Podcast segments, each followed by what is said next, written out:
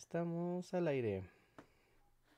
Hola, hola a todos y todas, ¿cómo están? Sean bienvenidos a el live mensual de Bully Magnets aquí en el canal principal, donde nosotros los Bully Magnets trabajamos con ustedes y platicamos. No, bueno, esperen, ¿estamos en directo? Sí, es que estamos en la oscuridad. No sé si se está escuchando, pero porque aparece todo en negro. A mí me sale como la cuenta regresiva de los bullies estarán en vivo. Aquí estamos, ahora sí, ya estamos al aire. ok, ya me, da miedo. Hola, hola a todos y todas, ¿cómo están? Sean bienvenidos una noche más al live especial con la comunidad aquí en el canal principal Bully Magnets, donde la historia es divertida. Nosotros somos los Bully Magnets y estamos aquí para platicar un poco con ustedes, agradecerles su apoyo de este mes y revisar un poquito los videos que hemos hecho, así como tener abierto el micrófono para que ustedes participen, nos digan qué quieren ver en el canal, platiquen con nosotros y toda la onda. Muchísimas gracias por conectarse. Yo soy Andrés y gracias por estar aquí. Gracias a todos. ¿Cómo están? Bienvenidos al Bully Podcast mensual en el canal de Bully Magnets, este, en el que hablaremos de los videos. y estás repitiendo lo que yo dije. Hablaremos de los videos de historia que estamos haciendo a lo largo del mes. es muy difícil Pero sí, lo que dijo Andrés, otra vez. ¿Cómo están? ¿También? Cuéntenos. Ok, este, Luis, igual y, igual y te va a funcionar apagar la cámara porque te escuchas entrecortado y te ves en cámara lenta en la webcam, no sé por qué. ¿Sí? No debería, porque mi internet está chido. Acabo de pagar mi maldito internet, Richard. Ah, que, que lo pagues no quiere decir que sea de buena calidad el internet. Eso ya me ha pasado. Y ahorita yo arreglo esto. Sí, porfa. Y hola, ¿qué tal? Eh, bienvenidos, yo soy Reinhardt. Eh, estamos aquí una vez más en el stream mensual de Bully Magnets. Vamos a platicar de los videos del mes, vamos a platicar con ustedes, vamos a responder preguntas de la comunidad. Si quieren eh, participar aquí en el chat en, vivo, los estamos leyendo a todos. Y si quieren que mencionemos eh, su pregunta, su comentario, quieren hablar de algo en particular, pues utilicen el super chat aquí en el live y con eso los leeremos seguro, seguro en voz alta y les contestamos. Así que participen porque pues tenemos, tenemos varios videos, varios videos este mes y temas bonitos de los cuales ampliar. Además hemos llegado como a, al, al, justo como al final de mes. Ahora sí, el último día del mes y además coincide el 29, el día extra. El día extra del año, el bonus day. Yo, si fuera rey del mundo, haría que el 29 de febrero fuera feriado, obligado, en todo el planeta. Porque es el día bonus. O sea, es un día bonus. No tendrías por qué trabajar. Es como si trabajaras un día extra en el año. Pero no sé, el Papa Gregorio decidió que hoy hay un día extra. Es para que, no sé, reces, Como lo hubiera querido el Papa. Hoy fue mi día bonus. O sea, yo, yo no, o sea, no, no, no le pedí permiso a nadie, pero hoy fue como mi día de no voy a hacer absolutamente nada. Porque es 29. sí, como de, es el día más sabático del año y yo, para, para mí al menos sí fue mi día bonus. Yo sí me lo tomé. Estuvo bien. es un día extra, cada cuatro años. Hay que aprovecharlo. Y pues en e, febrero creció y pues tuvimos como muchos videos de los que queremos platicar un poquito hoy. Porque no sé si han estado al pendientes y al día con todos los videos de Bully, pero ya febrero ha sido un mes robusto. un mes robusto con muchos videos para ustedes. Y abrimos este mes con una sección que no sé si era una sección o pensaba ser una sección, pero ahora lo es y es Luis habla de aviones. ¿Les han gustado los videos de aviones? ¿Los han disfrutado? Que sí, es la pregunta. ¿Les han gustado los videos de aviones? Porque hay muchos aviones. Que, eh, también es la cosa, o sea, como que yo desde siempre he tenido como esta, o sea, me gusta como investigar de aviones, pero ahora como que a partir de, de, de meterlos en bully y hablar de ellos, es así como de, salen, o sea, salen, o sea, salen de la tierra como lombrices, tantito escarbas y es como tú pensabas que solo existía, no sé, en el MiG-15 existía como eso, ¿no? Pero ya que te metes a detalle, es como alrededor del MiG-15 hay como otros 18 aviones soviéticos que nunca habías escuchado, ¿no? O sea, incluso pasó en este video, pues el último video, váyanlo a ver, enséñanselo a su papá, seguro le va a gustar, que es sobre el, el Messerschmitt, ME262. Yo siempre había tenido la noción de, ah, pues los alemanes hicieron este avión, el Messerschmitt 262, punto. Pero a partir de hacer el video fue como toda la onda de... O sea, salieron un montón de aviones que jamás en la vida había escuchado de ellos y que los pongo, aunque sea como brevemente en el video. Pero sí, la de los aviones es, es amplia y vasta y nunca se acaba. Entonces, no es por nada, pero si, si nadie me detiene, es como de yo puedo seguir hablando, por lo menos todo el año. Es como de. Es lo que te iba a decir, o sea, ¿crees que, o sea, no digo que lo vayas a hacer porque igual llega un momento en que también ya estás saturado de los aviones, o tal vez no, porque tu espíritu papá es muy fuerte. pero... Mi papá, interno está así on fire. pero ¿crees que sí te alcanzaría así para hacer todo un año de aviones? O sea, que fuera el año de la aeronáutica. Un año sin ningún problema lo puedo hacer. Porque en teoría como que cada quien hace como unos 10 videos de bully al año, digamos. Entre 10 y 12. Quitando el, bully calaveras y quitando el, el Benifest y quitando como... Como que cada quien tiene alrededor de 10, 10 videos, punto, ¿no?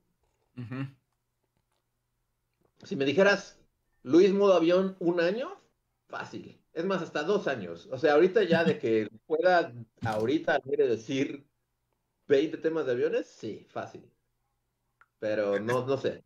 Y también, también es cierto, y es como, eh, como a, lo que viene, que ya también tengo otros temas que no van vinculados con aviones, que quiero abordar, como en esta dinámica. Entonces, o sea, no creo que todo el año sea de aviones, pero sí, fácil. Dos años de Luis de aviones, fácil.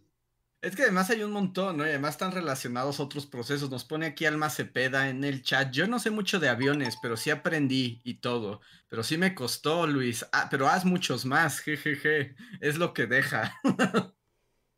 sí, bueno, no sé. Eh. Yo debo decir también, o sea, como aquí poniéndome en el mundo, o sea, como, como, no tanto como creador de Bully Magnets, sino como consumidor de Bully Magnets. Sí, o sea, yo tampoco, o sea, ya lo hemos hablado, de mis transportes, los aviones no son los que más me gustan, ¿no? O sea, como que la historia de avión nunca ha sido lo mío, pero ahora viendo los videos de Luis es como de, ah, mira, qué interesante, la técnica, la política, la ciencia, este, toda una este, dinámica también de quién conquista el cielo. Sí, la verdad es que, bueno, hasta el momento se han manejado como, o sea, empezó con el, con el MIG, y todo esto, o sea, debo decirlo, ha sido súper accidental, porque inicialmente cuando inició el año es así como, bueno, ya va a arrancar el año en Bully, ¿de qué hablamos? Y estaba como por otros temas, así como de voy a hablar de Lázaro Cárdenas o no sé qué, así como alguna... Y no sé por qué, no sé en qué momento, porque ya tenía muchas ganas de hablar del MIG desde el año 1, o sea, el, el MIG sí era como desde, creo que del Genesis Bully. Y fue así pues voy a intentar hablar del MIG y a ver qué pasa. O sea, pero fue súper accidental y luego ya como que salió y los dos videos, o sea, como que a partir de que al otro le fue bien, fue como de, ah, pues otra historia del motor a reacción y hablas del Messerschmitt y también tiene su historia y, y así, pero, o sea, la verdad es que ha sido como algo bastante divertido. O sea, y, porque ¿no? No es como o sea, conozco varias personas que lo ven como mucho desde el punto de vista técnico, así como de... Y justo, ¿no? O sea, como que esas personas, o sea, como que hay gente que los ve así como de los aviones como carros, ¿no? Es como la, o sea, como a la gente que le gustan los carros o los carros de carreras o lo que sea. Siempre es como de, oh, tiene un motor de ocho pistones o tiene un motor en B o lo que sea. Y, y y la, o sea, y, se puede hablar desde, de estos aviones desde ese punto de vista, de, del motor a reacción y todo esto, pero también, o sea, como que cuando metes la historia, ya hace como otro, otra cosa. Sí, deja de ser como, es, bueno, a mí lo que me gusta, pero bueno, eso es como los, pero a mí justo cuando le metes como la dimensión histórica, como que toda esa parte técnica cobra un nuevo significado, como un especial valor, porque no nada más es justo como cuántos pistones o cuánta velocidad te da o los, ¿cómo se llaman? Los, las fuerzas G y etcétera, ¿no?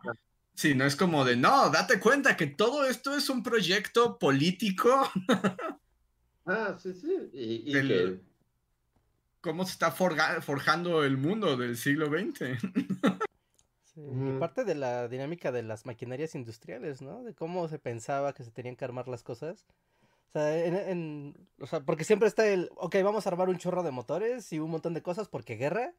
Entonces, cuando hay guerra siempre se necesitan diseños, ¿no? Y diseños para la batalla, pero al mismo tiempo toda la maquinaria militar, industrial, no puede desviarse a hacer algo nuevo así como, como tan fácil, ¿no? Por todas las cuestiones de recursos y de logística que eso, que eso implica.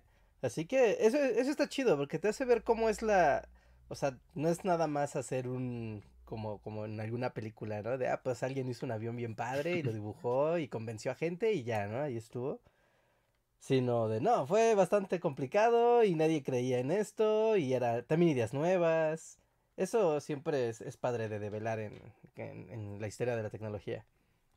Yo debo decir que, o sea, esto es como un pequeño spoiler, pero hay un video en el que estoy trabajando que vengo preparando desde hace como mil años, pero al fin ya está saliendo el guion. Pero un poco, me, hay una parte del video que me está cambiando la visión después de haber salido los videos de Luis. Porque parte de esto que tiene que ver con este, cosas del cielo, pero eh, justo se trata de qué ocurre también en la mente del ser humano y en la idea cuando ya habitas los aires, ¿no? O sea, porque en realidad, pues el aire y el cielo estuvo ahí, ¿no? pero, pero cuando en el siglo XX ya la aviación está consolidada, empiezas a mirar cosas y todo te parece extraño y no sabes lo que ves, pero hay como toda una nueva percepción del mundo y eso, ya sé que es muy ñoño, pero a mí me parece muy fascinante. Sí, o sea, sí, también, o sea, también pues, es como parte de la fascinación, ¿no? De, todos los papás, los espíritus de papás. De, de, de los aviones es, lo padre, ¿no? En estos dos videos, pues como que la constante ha sido como, pues como un salto así de años luz, de, de aviones así de las de la Primera Guerra Mundial, del Barón Rojo, así con su biplan. Ajá. Y su motor así de, de súper a un motor. ¿Qué, debo decir? O sea, han sido dos videos del motor a reacción. y, he tratado, o sea, para desde el MIG, desde que hice el del MIG, fue así como de, bueno, voy a tratar de entender cómo funciona un motor jet. Y ya me puse a leer, me puse así, y es como de, no. O sea, para mí esto es magia, es magia negra. O sea, el principio de Bernoulli. Yo lo aprendí en un juego de anime. No, no, no. Traté de entenderlo y es como de, ok, me voy a quedar con que es magia. Y, y los humanos lo aprendieron como, sí, a mitad, a principios del siglo XX, ¿no? Pero la constante de los dos ha sido como pensar justo, o sea, eh, como el combate aéreo y toda esta onda de... Sí, justo lo que dices, como de habitar el aire, el cielo. O sea, es algo que se dice muy fácil, pero es algo que no, la verdad no, o sea, ni, mi imaginación no da para... Por ejemplo, en el, en el de los mix, que también pues ya salió, salió, él fue como en enero. Es así como de, no, pues hacíamos el combate este, vertical. Entonces todo es así como...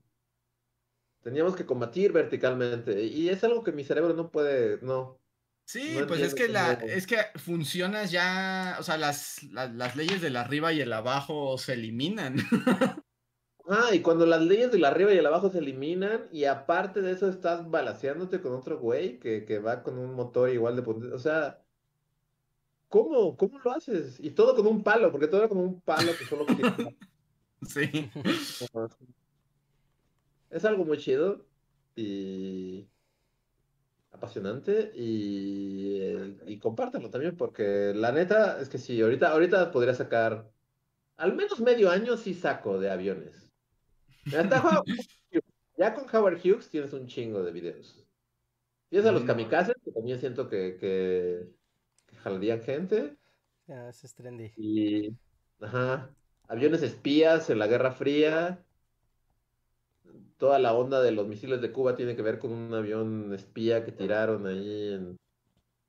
Y por ejemplo, esto, eh, no sé si, si va. Yo lo había pensado para un video, pero todavía no he investigado. Pero yo, yo había pensado un video sobre el turismo, ¿no? Pero, o sea, cuándo empieza y cómo. Pero estoy seguro que el avión turístico también debe ser una, i- una historia interesante. O sea, cuándo empezaron a usarse los aviones. Para, Para que- placer. Sí, para el placer, para el viaje de placer y para que te sirvieran camarones y un martini mientras fumabas en el avión. Ibas de traje así al, al avión. O sea- Como que antes se, se vestía como si fuera a los Óscares para subirse un... Sí, o sea, creo que también, o sea, a eso me refiero, habitar el cielo, no, o sea, ahorita has estado enfocado en los aviones de guerra, ¿no? Pero hay muchos otros tipos de aviones y de y- historias que están ahí. Historias. Sí, sí. Como el de- Concorde. Las cadenas de avión y así, es como... de- Ajá, el Concorde. y-. El, Con- el Concorde es otra, sí, El también. Concorde es el una Concorde super historia. Es una super historia la del Concorde. Y la última pregunta antes de cambiar de tema, ¿y será posible? O sea, ¿será que, será, que llegará el día en que vuelva el video perdido del Escuadrón 201? Hoy, es raro, pero hoy este, estaba pensando justo cuando Reinhardt y yo fuimos a grabar ese video y me dio como una especie de... O sea, porque digo, bueno, na- nadie lo va a escuchar de la gente de, de- de- Pero ese señor obviamente ya está muerto, ¿no, Reinhardt? Creo que sí. Sí, sí, Creo sí que de sí. hecho sí murió. De hecho vimos cuando murió. Es que bueno, para quienes no sepan, Reinhardt y Luis entrevistaron a uno de los mecánicos, ¿no? Del Escuadrón Ajá. 201. No era piloto, ¿no? ¿Era Era- piloto? o era sabía mecánico? pilotear, pero él no piloteó en batalla. Ya estando allá, estuvo como mecánico. Ya. Pero él sabía pilotear pues, los aviones y sabía todo del maldito avión. Ajá. ¿no? Pero fui. Pero me acuerdo que fuimos a su casa. Yo- eh, o sea, bueno, ya sí vamos a contar. O sea, eh, el señor, pues ya. Porque aparte yo me acuerdo que yo lo vi en entrevistas como de años anteriores, no muchos años. Y, y sí, era muy diferente, ¿no? Porque pues la, la edad a todos, a todos nos va a llegar y a todos nos llega. Y pues nosotros lo conocimos ya como cuando le llegó así como medio hardcore. Entonces el señor, pues sí, ya estaba, ya estaba muy, muy, sí, estaba muy mayor. muy, muy mayor, ¿no? O sea, al grado que les digo, ves entrevistas de él unos un par de años antes y, y hablaba distinto y todo. Y este.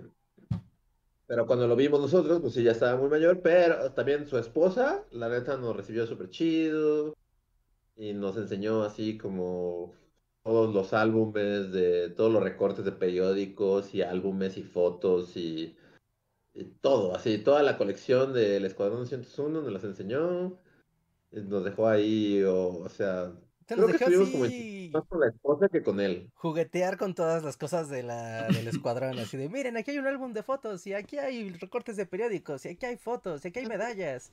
Aquí está la entrevista que nos hicieron en Televisa en 1970 y este, aquí está una foto de... Sí, o sea, él se portaron súper chido.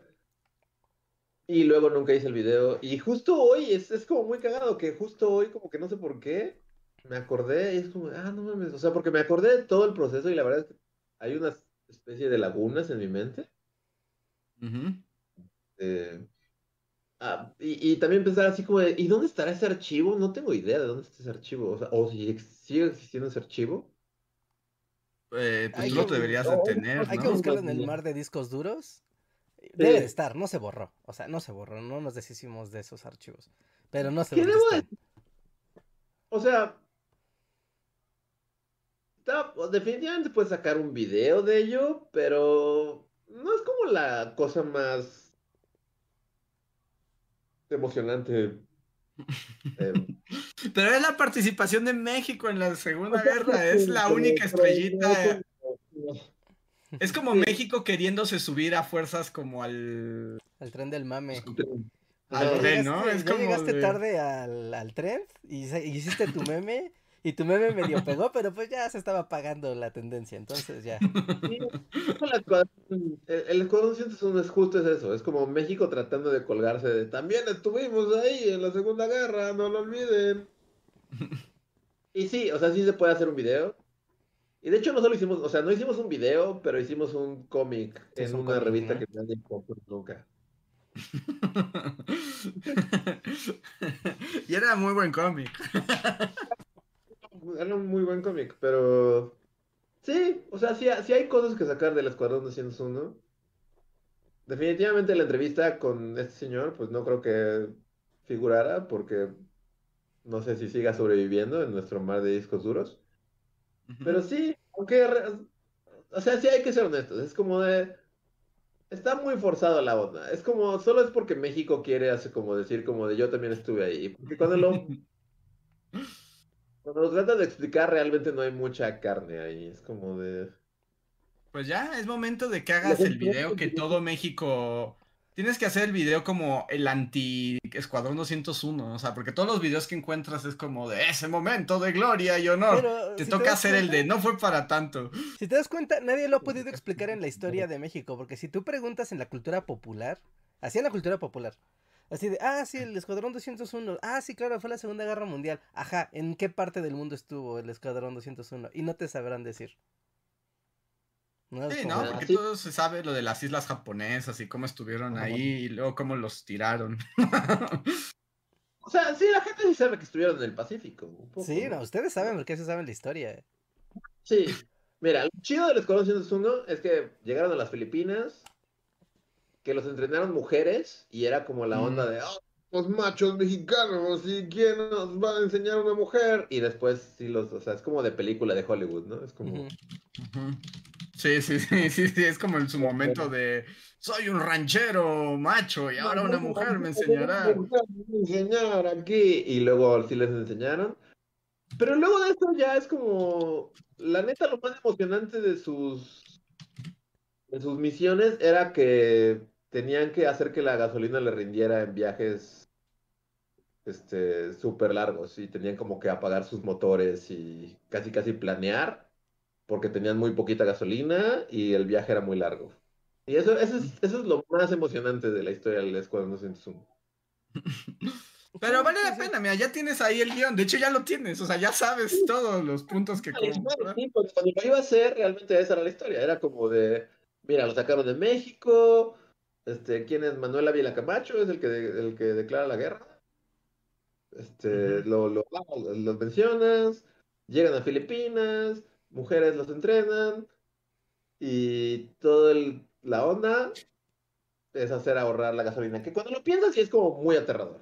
O sea, si alguien ha estado en su coche con el poquito de reserva, como yo lo hago diario, es muy aterrador manejar y saber que en cualquier momento tu coche puede dejar de funcionar. Ahora imagínate eso volando sobre el Pacífico, es como, eh, pues sí. Sabiendo que puedes morir si te falla. Si te falla el cálculo de a dónde vas. y mira, justo hice una breve encuesta, participen, si, preguntándole a la gente si sabían ellos desde antes que el escuadrón solo peleó en, la, en el Pacífico y al momento, o sea, es 58% sí, 44% no. O sea, para que veas, no, es tan claro. Ajá, hay gente que piensa que el Escuadrón 201 fue a bombardear así Berlín. no, eso no pasó. Pero pues bueno, la imaginación. Pero mira, sí vale la pena entonces tal vez hacerlo hacerlo explícito. Y bueno, si les gustan las historias de aviones y quieren pues pónganos aquí en el chat y muchísimas gracias a todos los que han apoyado, bueno, Bully y estos videos, a todos los papás que se han unido a ver videos de aviones, les agradecemos muchísimo. Y este, quiero también eh, agradecer, como siempre, a todos los suscriptores del canal, a la gente que le da like, a la gente que comenta, a la gente que participa y también a las personas que se, unen al sistema de membresías, que es una manera de apoyarnos a que nosotros continuemos esta labor de divulgación histórica. En particular, déjenme aprovechar para agradecer a los miembros de comunidad que más apoyaron el mes de febrero, que fueron Ofelia Graciela, Emilio Anguiano, Alex Pato, Yedith Martínez, Anthony Monsalvo, José Antonio Bricio, Jimena Rivas, Catalina Díaz, Craujo, Alex, Robert Aguilera, Luis Escalante, Andrea Sánchez. A ustedes por haber apoyado más que nadie este mes, les damos especial agradecimiento, pero también gracias a todos los demás miembros de comunidad en todas sus eh, formas. En serio, en serio, que hasta dos pesitos que nos dejen nos ayuda muchísimo para poder seguir haciendo esta labor. Y también les pregunto, y aquí en el chat, pues qué videos les gustarían, qué piensan. Lilith Vicio nos deja un super chat y dice, super chat para que Miguel Méndez dé el dato interesante del día de hoy. Apoyo el día bonus sin chamba. Ah, Miguel Méndez es el historiador de nuestro podcast, al que también los invitamos por si no lo conocen, Bully Podcast. Pueden buscarlo y aparece en, en YouTube. Miguel Méndez, él sabe más de nuestras transmisiones que nosotros mismos, así que Miguel Méndez, estás invitado a dar un dato interesante un dato eh, curioso. Dato curioso de los podcasts. Luego, estos no son, este, ¿cómo se llama? Eh, no son superchats, pero quiero leer. Eh, Susano Nomikoto nos dice: Bullies, quisiera proponer un personaje histórico para un video. William Walker, el aventurero y mercenario estadounidense del siglo XIX que intentó conquistar una parte de México y Centroamérica. Suena muy interesante. Los aventureros, aventureros solitarios y o mercenarios siempre tienen historias padres. Que terminan mal normalmente. ah, siempre terminan mal, pero está padre, ¿no? están padres. Muchas gracias a Fabiola Retana, que se acaba de unir al sistema de membresías y nos dice que entra en modo histórico. Muchas gracias, Fabiola. Y eh, Joex dice, sí, aviones, uff, saga completa, por favor. Dice Jorge, y yo creyendo que los alemanes nos odiaban por el Escuadrón 201. No, los alemanes no tuvieron, ya ni supieron. No, de, hecho ya ni supieron, ya, ya todo había pasado. Ya esa fiesta ya se había, ya estaban recogiendo vasos. Y Big Roses nos dice, y aquí, esto es interesante, ¿a qué te refieres Big Roses? Dice, Cosas que quiero que investiguen. El Yeti y Alejandro Magno. ¿Hay una conexión entre el Yeti y Alejandro Magno? Sí, No la conozco, pero suena interesante. Alejandro Magno exploraba el mundo en busca del Yeti, en realidad. Pues Alejandro Magno cruzó varias montañas y así. No sé si tenga que ver con eso o por donde sea, pero gracias, muchas gracias.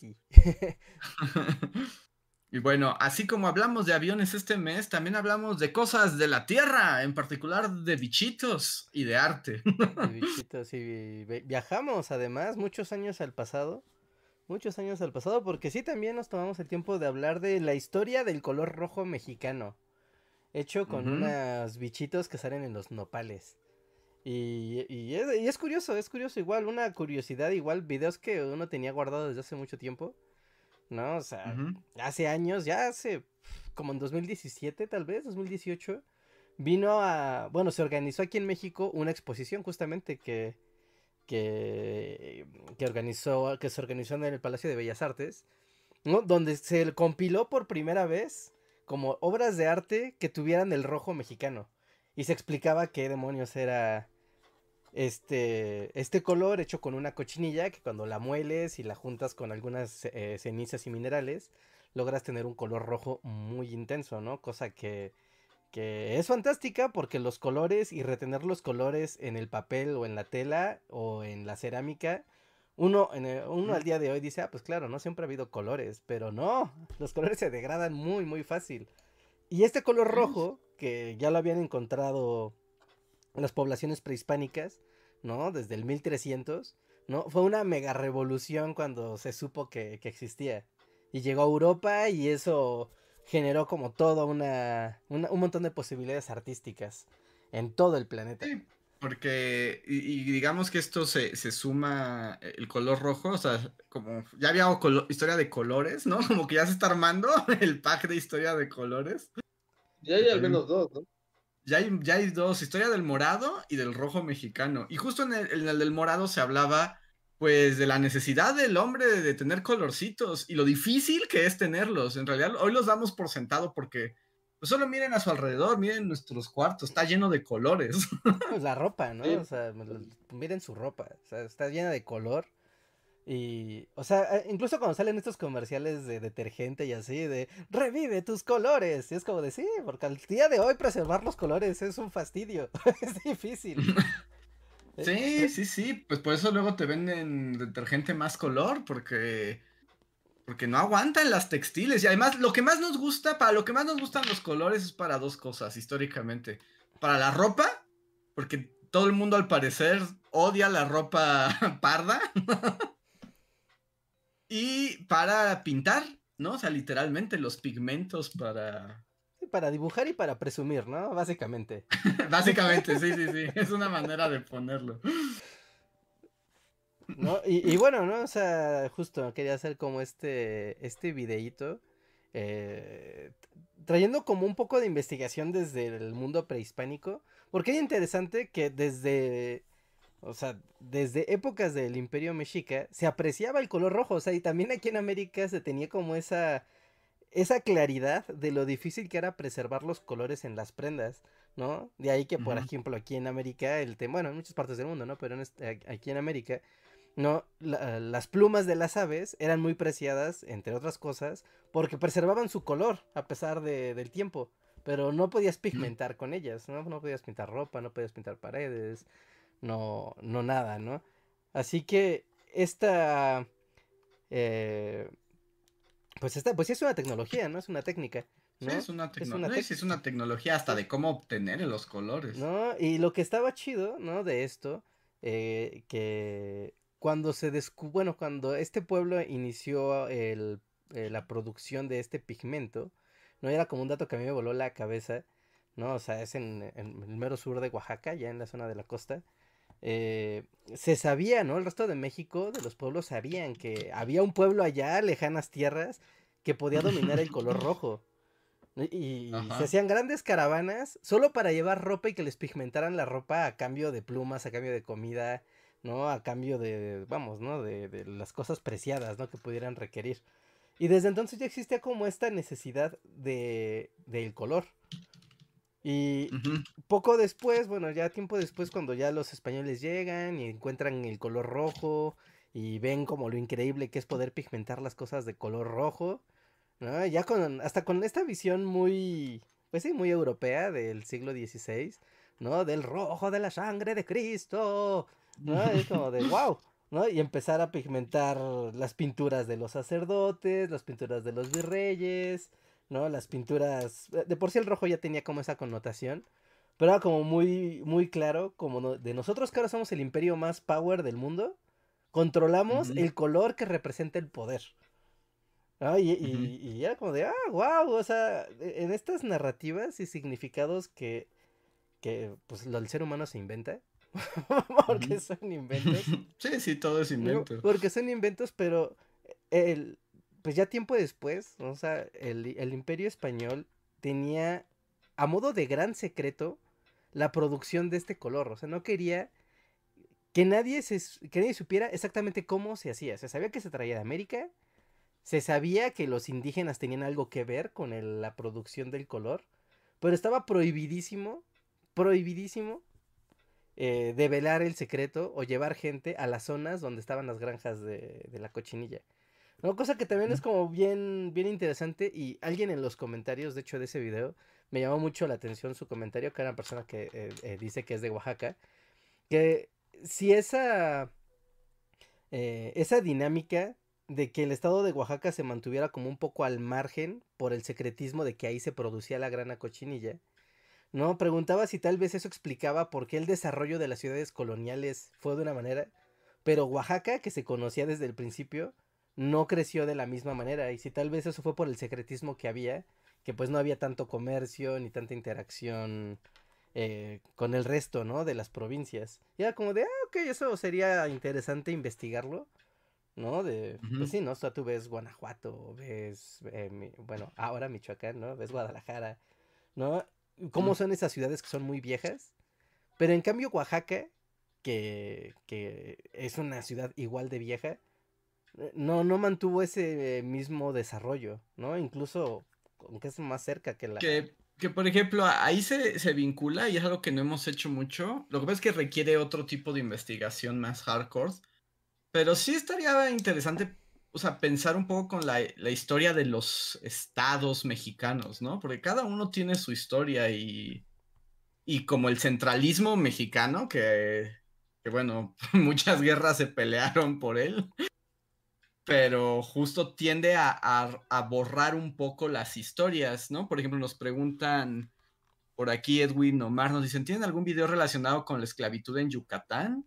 Por cierto, saludos, saludos Edwin. Y no, no tenemos, pero estaría padre, ¿no? La industria nequenera. O sea, es que cada región tiene sus, propias historias que luego no son muy conocidas. Sus identidades, ¿no? Yo trato de, de hacer historia de la península pero sí noto como la lejanía cultural con la península, entonces me cuesta mucho trabajo entender, eh, entender bien a bien, ¿no? Como para poderlo explicar.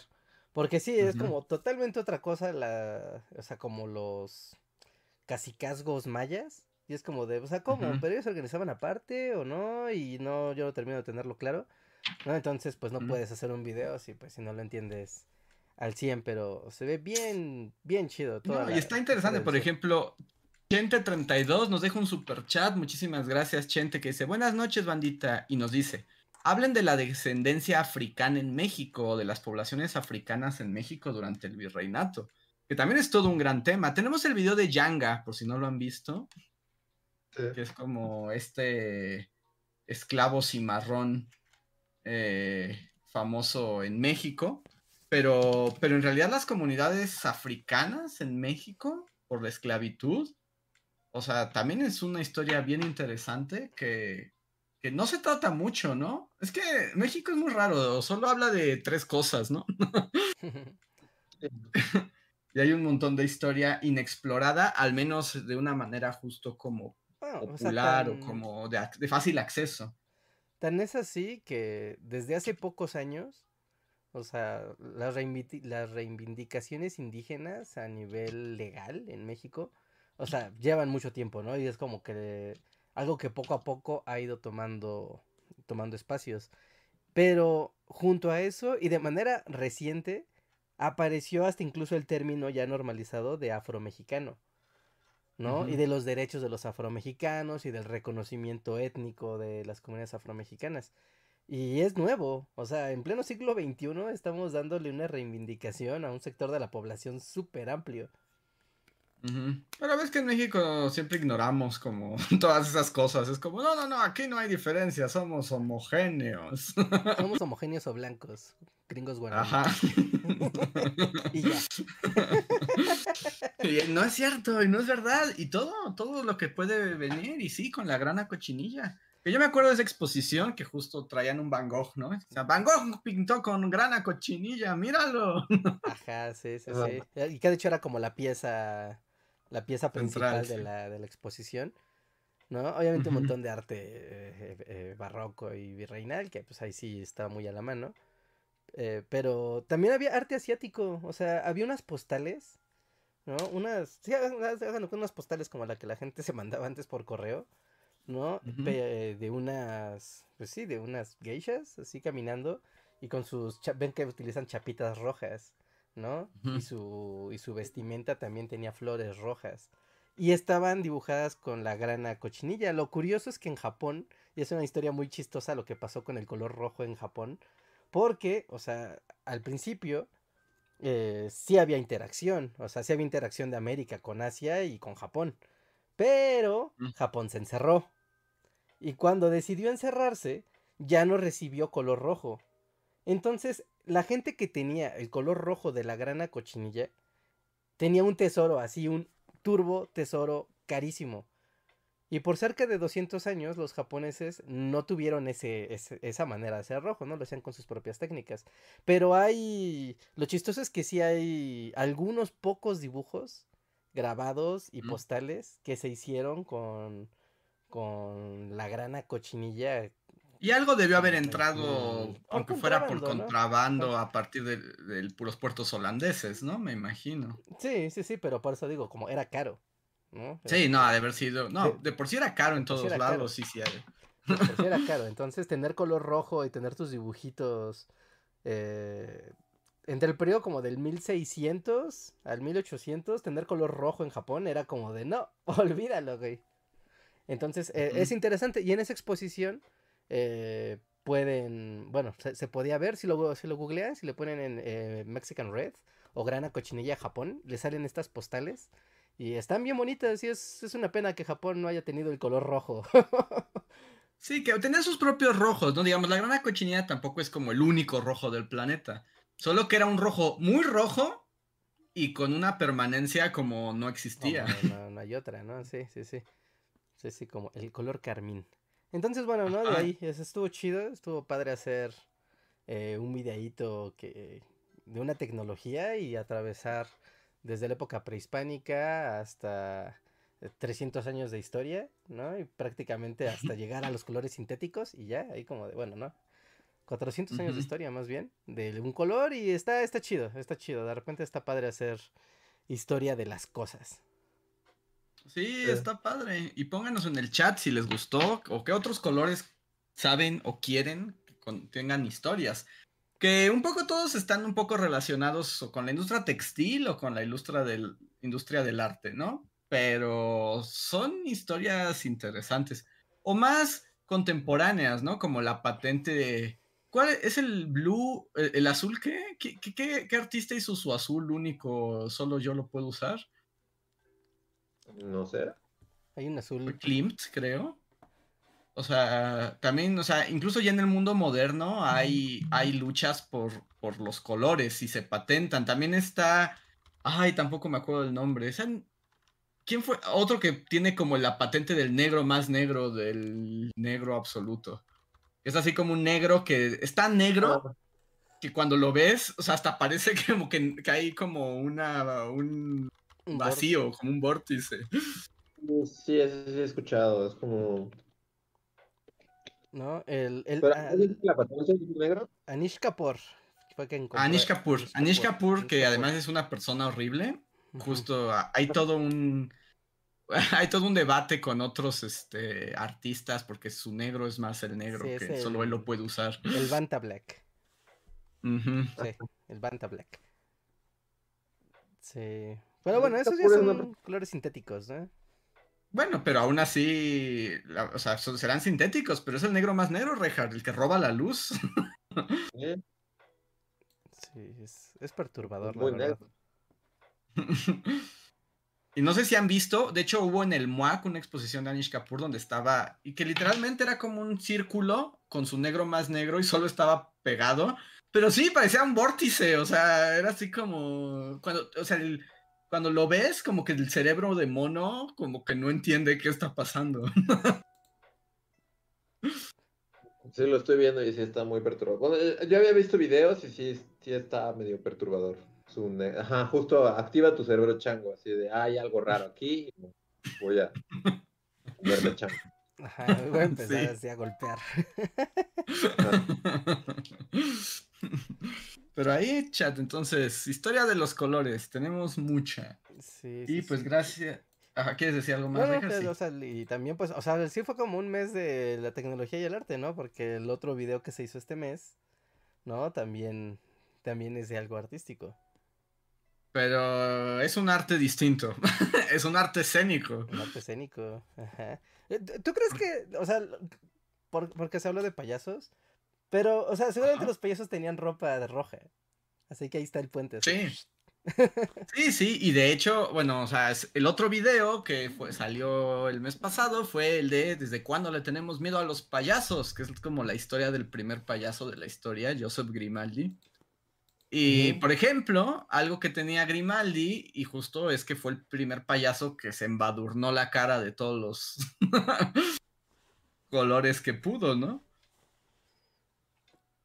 Y ahí sí no sé de qué, col- de qué hubieran estado hechos los maquillajes de los payasos, pero Grimaldi sí fue el que se hizo. Me voy a poner unas chapitas rojas así gigantes. Chapitas rojas y... Pues supongo que como el talco, ¿no? Como que los que utilizaban en las cortes para hacer como el rostro blanco. Y... Sí, o sea, blancos sí. O sea, polvos para blancarse, esos hay como un montón, pero el rojo del maquillaje, no sé exactamente qué, qué material habrán usado los payasos. Cerezas. ¿Cerezas? ¿Te parece que un payaso huele a cerezas? Yo, yo esperaría que sí, pero si no, qué miedo. Y los payasos dan mucho miedo. Y bueno, de eso se trata un poco el video de, de Grimaldi, que es como un poco una contradicción. Y, y a mí por eso me gustó esa historia, porque pues resulta que el primer payaso moderno en realidad era una persona muy triste y muy deprimida y que se quería morir. Como todos los payasos, ¿no? Pues, pero con él nace esta como No, esta es como el, origen del payaso, del payasito triste.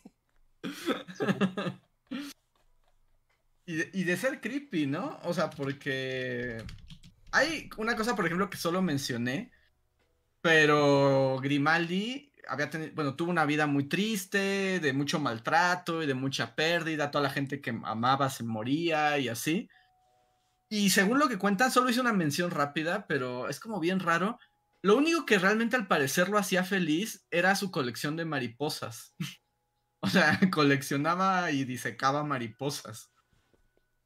ok. Y al parecer, antes de volverse alcohólico, antes de gastarse todo su dinero en alcohol, lo gastaba en mariposas, ¿no? Y en que le trajeran las así de las Américas, las mariposas más eh, extrañas del mundo. Y eso ya no se cuenta.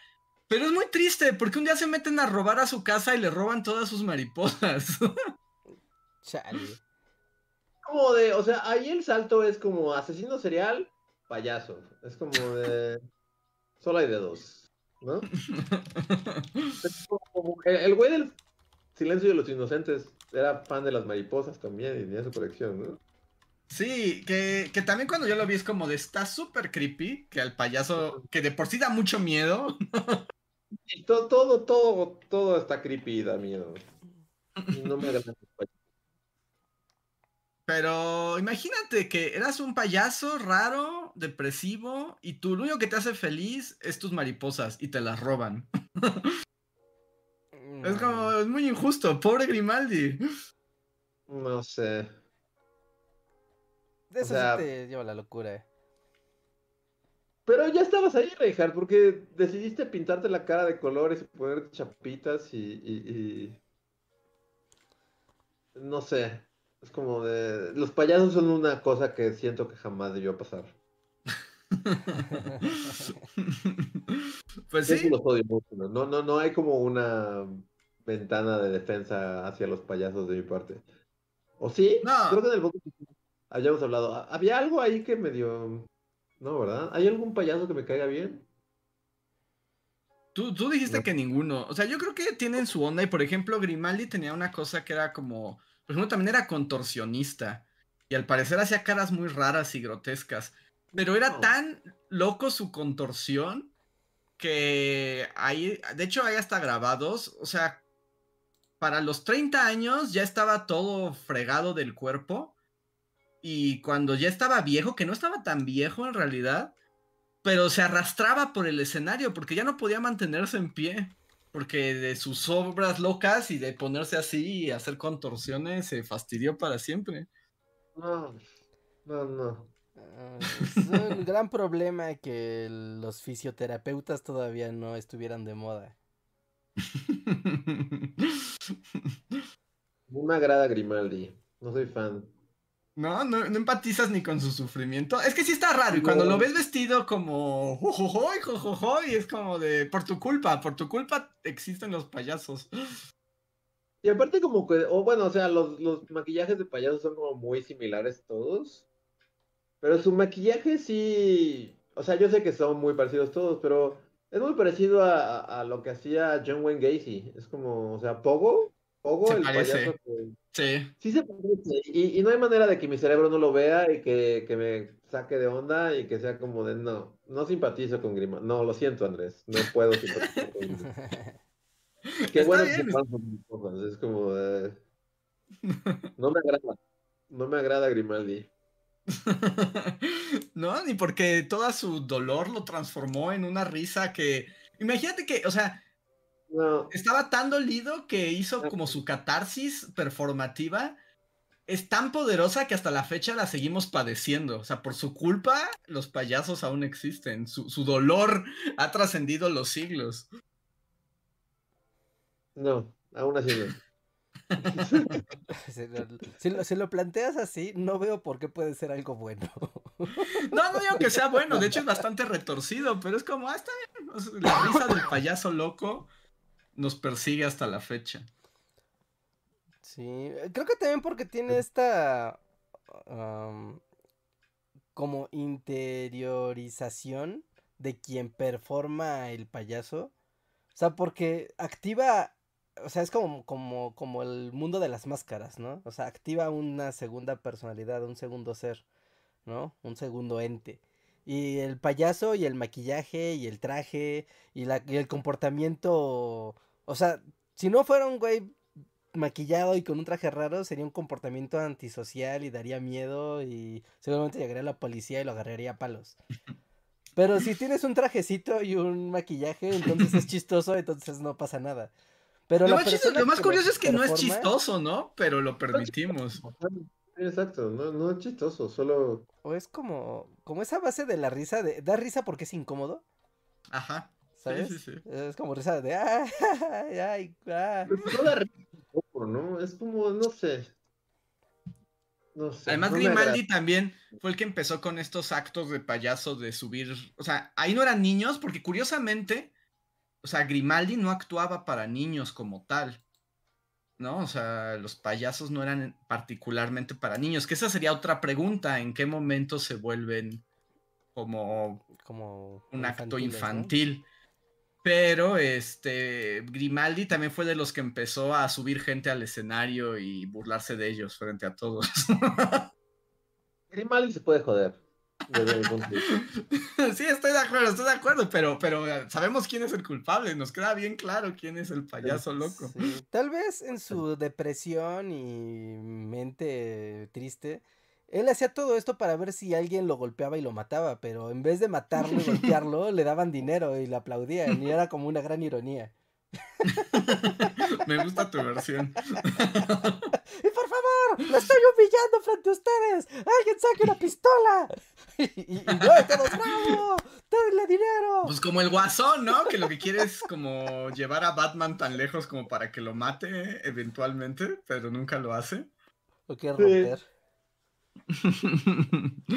Sí, algo hay ahí de la psique humana que es interesante, pero no puedo describir. Del Pero pues, pero pues ahí está. Si, si tienen miedo a los payasos o algo les inquieta, pues también tenemos un video sobre ellos. Y un poco esa ha sido nuestra al- alineación de este mes. ¿Les han gustado los videos de Bully Magnets? ¿Cuál ha sido su favorito? Cuéntenos. Payasos, también- colores y aviones. Y también díganos si tienen ideas o algo que les gustaría. Voy a leer aquí algunos chats que han llegado. Por ejemplo, Yagel dice, Luis hablará de los aviones más representativos de cada país porque es un tema que da para mucho jugo. Ah, pues no sé. O sea, voy a hablar de distintos aviones de distintos países. No sé si de cada país. Es así como de. El avión más representativo de la Guyana francesa. No sé si. Pero sí hay varios países en mente. Em, nos dice Luis Valencia, saludos chicos, qué gusto que sigan creando contenido después de tanto tiempo. Muchas gracias, Luis. Que también solo diré Mm. así como complementando. Ahorita, ahorita durante el podcast estaba llegando y es como de, ah, ya sé otro tema que podría abordar y no sé, o sea, regresaría al año uno de Bully, pero Bully empezó a hablar, o sea, empezó gran parte de todo Bully fue hablar de un piloto y de un avión. Ujú. Francisco Naranjo. Sí, Sí, sí, sí, sí. Francisco Sarabia y fue todo Panchito Veloz y todo. fue Panchito todo- Veloz, sí. Sí, sí, Y Panchito nunca Veloz. hicimos un video como tal, pero podría ver un video de Francisco Sarabia eh, en Bolívar.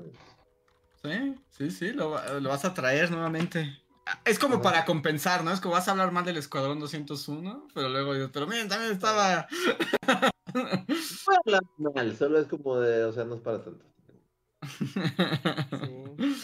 Sí, sí, sí, creo que sí, ya todos están muertos. Si, si mal no recuerdo, creo que ya no hizo un solo sobreviviente del Escuadrón 201. Entonces, ya nadie puede... Ya nadie se puede venir a quejar. sí. Sí, sí, sí. Bueno, está bien, ¿no? Digo, no puede, no tiene que ser temas, temas tabú, ¿no? Es como de, bueno, ¿no? Se interpretan las cosas con el tiempo y el tiempo nos da respuestas diferentes. No, no estamos en 1970, donde todavía, pues, esto está súper fresco. No, bueno, ¿no? Pasó, pasó el tiempo, podemos ver la, la relevancia de cada cosa y en función de eso, pues, hacer una narración, ¿no? Que, que está bien, ¿no? Hablando de aviadores, este eh, Santos Dumont, ¿no? También como este pleito de dónde se inicia la aviación. Ujú. Sí. ¿no? Y es como Sí, de, sí, también claro, es es un- en Brasil, ¿no? Brasil, Brasil. Yo No, recuerdo no, cuando- son los hermanos Wright, Richard, ¿Cómo? porque son los hermanos Wright porque eurocentrismo, es así como... Pero Sí, sí. Santos Dumont ta- también es una gran historia.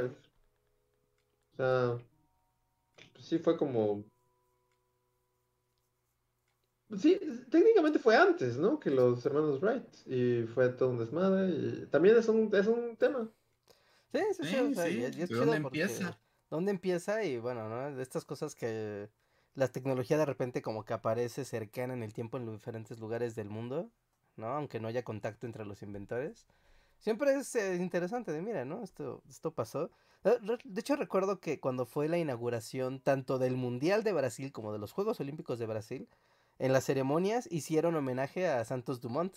Y, y mucha gente se quedó de, ¿y ese quién es? ¿Ese avión qué? ¿O qué? Y es como, Ah. es el orgullo de Brasil. no sé así. Sí, sí, también da para otro tema. Miren, aquí gente nos está recomendando temas y bueno, por ejemplo, Elio Carrasco nos dice, idea, hagan artefactos históricos como el de la brújula, o sea, quieren más, más brújulas. ¿Ok? Sí, De hecho, ese video de la brújula es parte de una trilogía, porque es la brújula, eh, la imprenta y la pólvora. ¿No? Los tres, lo- lo- los tres inventos que se considera cambiaron el mundo. Está. Según Marco Polo, ¿no? Según Marco Polo. Sí, Marco Polo decía muchas cosas. Sí, Marco Polo, qué Eh, bien. Este, nos dicen por aquí. mm, Ah, un super chat de Edisa dice: ¿Habrá videos buliteratura este año? Saludos. Sí habrá, pero yo creo que va a ser la segunda mitad del año. Pero sí, esperen buliteratura. Ahí está, espérenlo. Y luego también dice Helio: Idea, homenaje al Día de las Madres. Ah, ese video que yo cada año prometo y nunca hago. Ya, ya, ya casi va a ser también. No, yo creo que este año también voy a fracasar, no lo voy a lograr. A mí siempre me gusta imaginar que ese video ya existe. Siempre pienso que ya existe. Miguel Méndez, muchas gracias por el super chat. Y me dice, super chat por el único podcast bisiesto que existía era Esos tipos opinan 4 de 2016. Saludos a Lilith Vicio para que sobreviva la banana electoral. O sea, solo ha habido dos podcasts, bueno, dos en vivos este, en año bisiesto, en 2016 y hoy. Wow. Me gusta, podcast bisiesto. El podcast bisiesto. Dice Emiliano, un literatura de crimen y castigo es algo que me gustaría ver. Eh, estaría bueno. De hecho, ah, es que hay tantas cosas que decir. Hay tantas cosas que explorar. Sí. Pero para que podamos explorar todo, no olviden apoyarnos. Déjenos super chat, super gracias. Suscríbanse, denle like también a este video. Suscríbanse y recuerden, suscriban a todos los de su casa a Bully Magnets en nuestra operación guerrilla. Si toman el teléfono de alguien, suscríbanlo a Bully Magnets. Ajá, sin dudar, así. Sí, sin Sí, no. alguna. Es como directo, pum, Bully Magnet suscrito. Y ya. Ajá, y luego cuando vean los videos les agradecerán. Pero así, su primito les prestó, oye, ¿me ayudas a pasar este nivel en mi juego del celular? Ah, sí, lo suscriben a Bully Magnets. Ajá, ese es el precio de... Así cuando su, su mamá o su tía, su abuelita o abuelito les diga, oye, es que la cámara no está sirviendo bien, ¡pum! Se meten a YouTube y lo suscriben al canal y después le arreglan su, su celular. Sí, sí, ayúdenos a llegar cada vez más lejos. Ya somos más de 600 mil suscriptores y queremos llegar todavía más. Entonces, anímense y muchísimas gracias a todos. Como saben, aquí los podcasts son un poco más breves, que no queremos aburrirlos demasiado, pero queremos agradecerles a todos los que nos apoyan, dan likes, se suscriben, lo comparten, platican de bully, lo usan en la escuela, lo usan para sus clases, se divierten con ellos. Para todo lo que usen Bully Magnets, muchísimas gracias. Y pues esperen, em, comienza ya el próximo mes y esperen más historias y más sorpresas y tendremos más videos cada semana.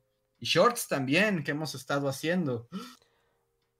Ajá, Así es. shorts, reels, TikToks que están ahí.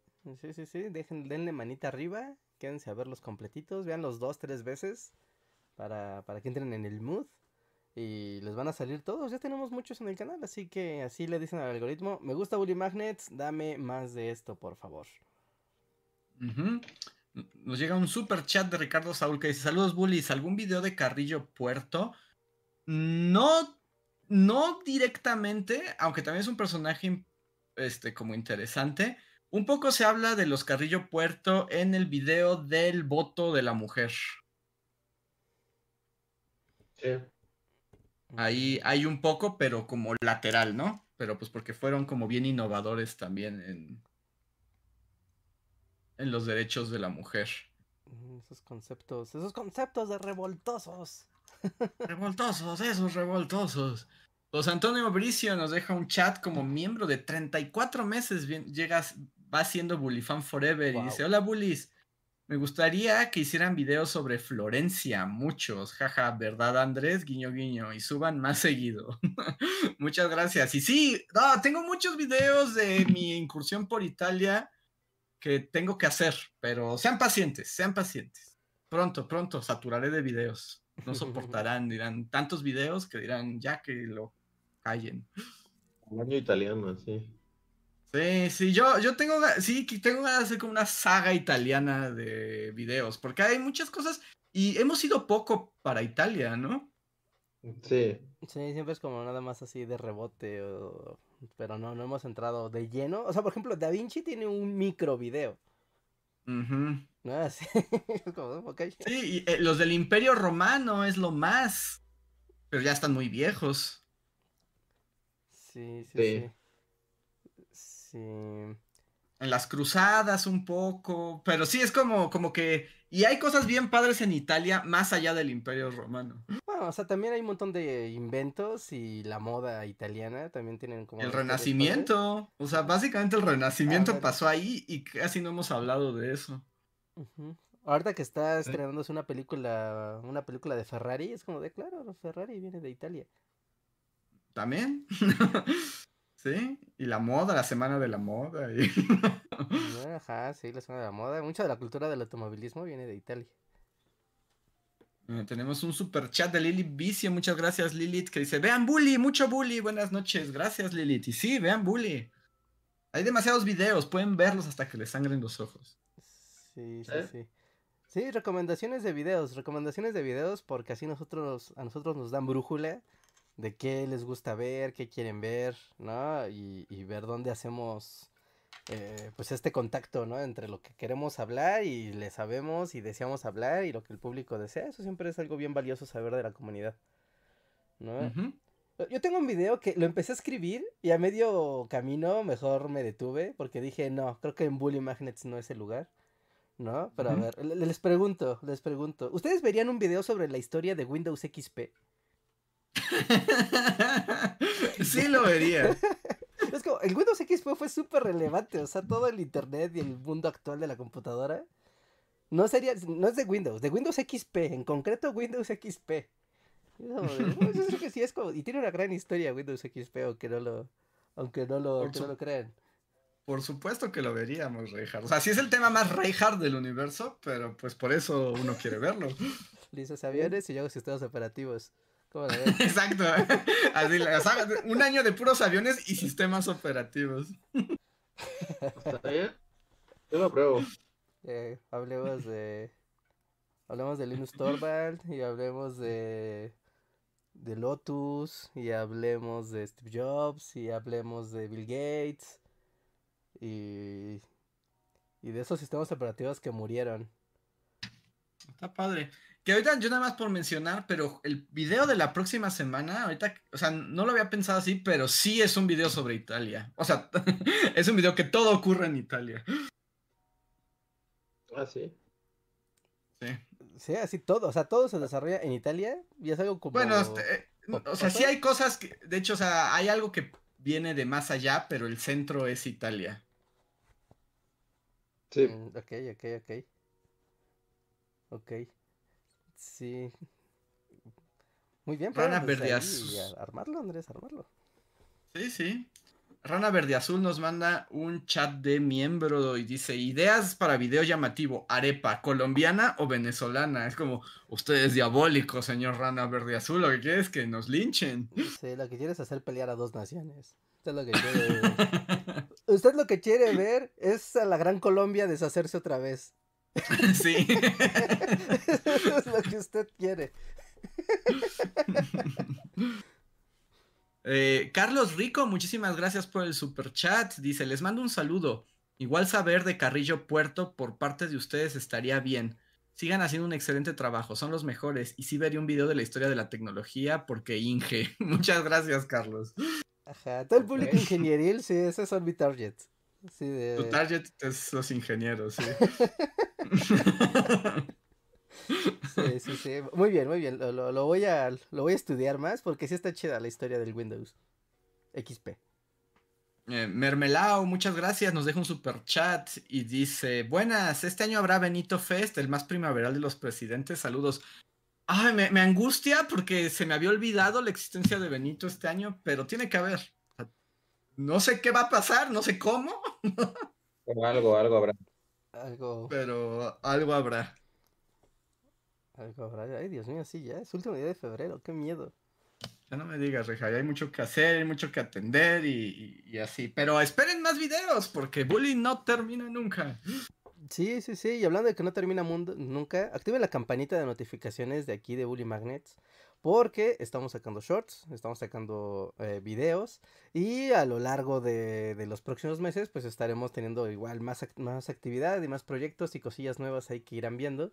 Así que si no lo ven en redes sociales, que la campanita, de, la campanita de notificación de YouTube sea la que les, les avise, porque este año habrá sorpresas. Así se los pongo. Sí. Sorpresas. Sí, habrá sorpresas. Entonces, eso nos dicen por acá también que idea para video, dice Shadow. ¿Cómo se hicieron una plaga los hipopótamos en Venezuela? Ah, lo de este. Escobar, ¿no? Ajá, sí, lo de este, ajá, Pablo Escobar, ¿no? Y los hipopótamos. Dan Dani sugiere videos de la historia del Poli y de la UNAM. Mm, ok. Ese, ese siempre está padre, ¿no? Ahí sí, como pongan un. Pongan mambo. es el video del mambo. Sí. Un video que ese es muy difícil de hacer. Pero. O sea, por el delimitar el concepto. Pero un video de dónde surgió la policía. Mm, La policía, sí, sí, el concepto de la sí, policía. sí. Uniformar gente y decirle ten un palo y. y pégale. Y pégale a que no haga lo que nosotros decimos. Esa es una historia padre, pero sí es como delimitar de la policía como la conocemos hoy, ¿no? O sea, los escuadrones de policía. Y eso está padre porque está bien siniestro. Bien, bien. No sé, pero, o sea, aunque ha habido guardias como enforzadores de la ley, por decirlos, desde siempre. O sea, pero policía como un cuerpo suena como Estado-Nación Time, ¿no? Sí, sí, de hecho es algo francés. Porque Ajá. los franceses, así como son de libertarios, también de, de la libertad y la revolución, también son del orden y los macanazos. Ajá. ¿no? Y de ahí viene, a ver si ese lo, lo armo porque sí está... E- e- Es padre, es como, ¿de dónde salió la policía? Y las Sí, patrullas. pues es las- que, es que uno, uno asume que estas cosas han estado siempre ahí, pero no, la policía como una fuerza, sí, sí está super estado-nación, ¿no? Es como Sí. siglo dieci- finales del 18, principios del principios 19, tal vez, y ¿no? las sociedades modernas urbanas Ajá. requieren a la polis. Los carabineri dirían en... Ajá, Italia. los carabinieri. Sí, sí, sí, sí. Eh, eh, Siempre hay temas, es cosa de rascarla y ponerse creativo con la comunidad y ahí salen las ideas. Ujú. Alexo Villanueva nos dice like y por fin manden saludos a mi hija Ana Sofía que le encanta la historia y hagan videos del negro durazo.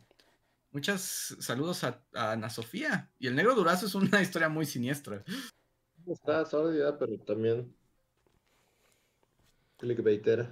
Clickbaitera de la historia nacional.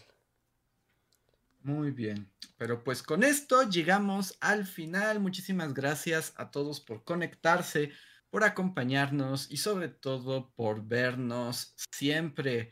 Recuerden que eh, tenemos el podcast eh, cada, así como ahorita, pl- platicando de temas random, tenemos el canal de Bully Podcast en el que estamos dos veces a la semana y aquí volveremos a finales de marzo para darles las gracias y dar un repaso a la historia que habremos contado en las siguientes semanas.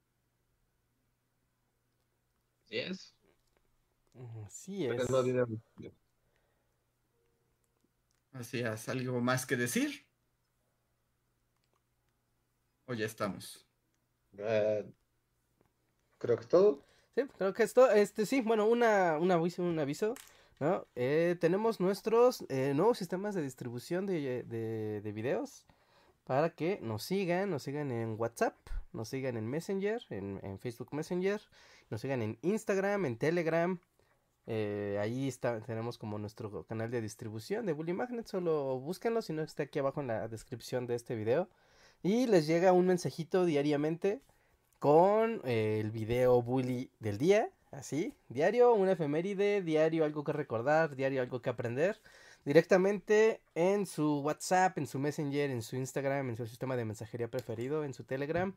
Y de ahí pues están también cerca de las novedades de Bully Magnet, así que suscríbanse. Está eso y muchas más cosas aquí abajo en la descripción de, de este video. eh, También va a y- Discord Ujú. si quieren echar relajo con la comunidad, aunque creo que ese no está en las cosas de aquí abajo, pero...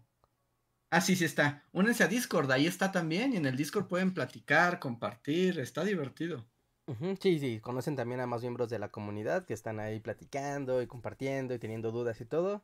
Ahí es una manera de interactuar todos de una manera más cercana, más, más casual, ¿no? Menos unilateral de aquí del stream hacia allá y o de los videos hacia allá, no. Ahí sí podemos convivir todos de una manera más casual. Así que suscríbanse a Discord, la plataforma social de Bully Magnets. Así es, y nos llega un último super chat de Daring que dice: Mi top 5. El 5, el fantasma de Vietnam. 4, el chupacabras. 3, Watcheg el oso. 2, Dogor. 1, todas las bulicalaveras. Saludos. Muchas gracias, Daring. Vale, qué chido, gracias. Qué chido, y pues ahora sí, muy buenas noches. Nosotros somos los Bully Magnets. Que descansen y nos vemos muy pronto. No se pierdan los videos y gracias por su apoyo. Sale, muchas Nos vemos. gracias. Nos vemos, suscríbanse a los miembros, pónganse miembro y Patreon. Nos vemos. Bye. todo, todo. Gracias. Bye. Bye. Bye.